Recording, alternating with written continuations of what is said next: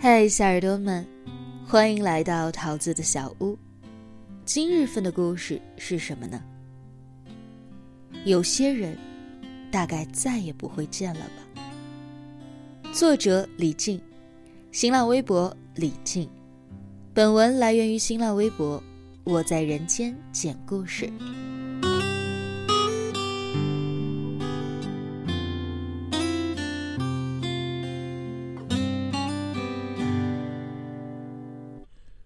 喜欢你。我有一条永远都不会删的短信，短信的内容是：“宝宝，阿姨会想你的。”故事的开头是失恋。去年的时候，和相恋了六年的女朋友分手之后，我整个人就像是丢了魂。整个人也变得丧气不少。每天回到家里，总觉得家里少了些什么。曾经许诺的东西还没有兑现，曾经规划的蓝图突然被撕得粉碎，曾经那些带着笑容的合影，全部都被藏在了看不见光的角落里。于是。我染上了一个坏毛病——酗酒。朋友少，也不爱去夜店，于是每天下班以后就在楼下的小卖部买几瓶酒，回家点点饭。几瓶酒一下肚，就是新的一天。那天我拎着超市买来的煎饼果子和几瓶酒。仍是按着往常的样子回家。打开门，发现保洁阿姨在打扫。由于是合租的公寓，双周保洁，平时我也见不到这个阿姨。往常她都是来的特别早，回家的时候房子已经被打扫干净了。这是我和她的第一次见面。阿姨看着我手中的酒和煎饼，她问我：“晚上就吃这些东西啊？”我说：“没事儿，习惯了。”阿姨说：“哎，你妈妈看见得多心疼啊。”我说：“没事儿，阿姨，这不是她看不见吗？”阿姨叹了一口气。那我心疼行吗？我装着不在意的笑了一笑。阿姨，没事儿。你也早点回家吧，快冬天了，天冷。阿姨看了一看我手里的酒瓶，你是不是遇到什么事儿了？我说，没事儿。阿姨收拾了一点东西。过一会儿就走了，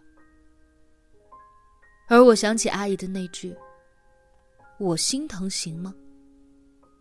我就哭了大半天，也忘了喝酒。两周之后，我又遇到了阿姨。我刚推开自己的房门，准备下去买酒，发现她站在我的面前。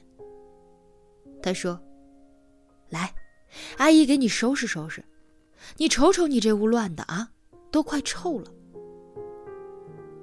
阿姨看出了我眼中的迟疑，又解释：“哎，不跟你要钱，阿姨免费给你打扫。”我还是拒绝，不用，我不用别人对我好。结果阿姨一撸袖子把我推开了：“你去买你的酒吧，放心。”你的东西，阿姨一点都不动，少了一根头发，你就去跟公司投诉我。我只好答应了他。他又说：“怎么跟我家小兔崽子一样，这么倔？”等我从超市回来，房间已经被打扫得干干净净，桌子上放了一瓶牛奶。阿姨留了一张纸条。好好照顾自己，少喝酒。纸条上的字迹潦草，一点儿也不好看。但是不知道为什么，我的心里却那么的难受。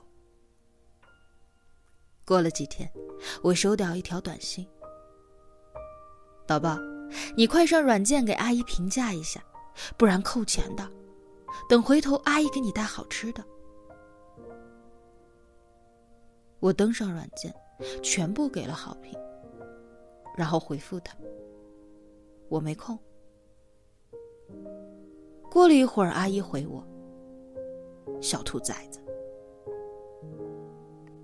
而后的数月里，阿姨总是给我发短信，提醒我要帮她评价，而我也每次都是评价完再回复她一个没空。其实到后来我才明白，阿姨每次给我发短信，都是告诉我下次要给我带好吃的。而我呢，一直执拗着不及时去评价，就是为了让阿姨给我发短信，来提醒我。那是我一种撒娇的方式，只是那个时候我没有发现罢了。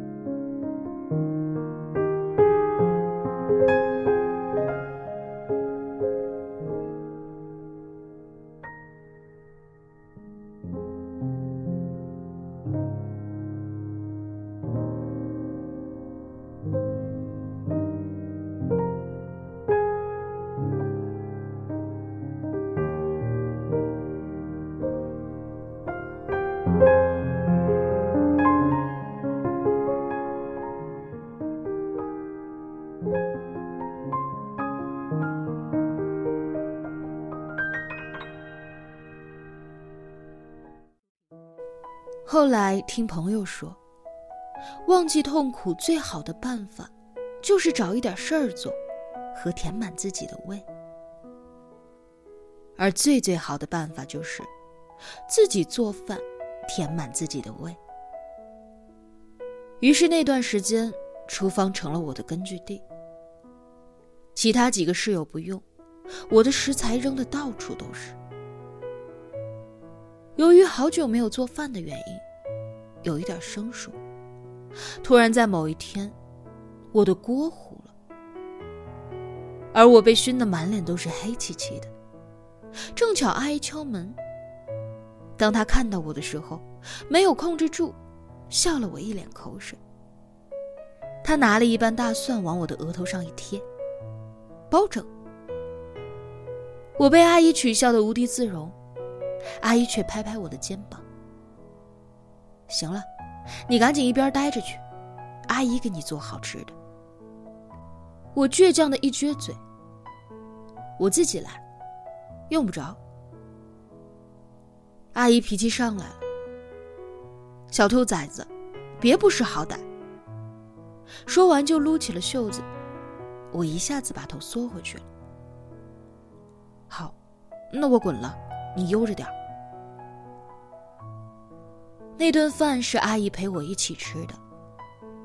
听她说，她的儿子和我差不多大，在外地工作，平时也见不到。而我呢，跟他儿子性格特别像，他知道怎么治我。和阿姨吃完饭的第二天，我就去公司请了假回家。我想我妈。房子租了一年，时间很快就过去了。我和阿姨互怼的日子越来越少了。离退租还有半个月，阿姨又给我发短信：“怎么还没给我评价啊？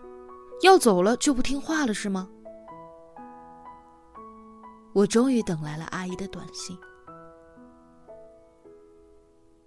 其实，我是故意不评价，等你来催我的。输入框里打完这段话，我掉了半天的眼泪。后来删掉了，又重新打了一段。阿姨，好好照顾自己，以后可能再也见不到您了。你一定要好好的保重身体。等了许久，阿姨才回复了我。我会想你的，宝宝。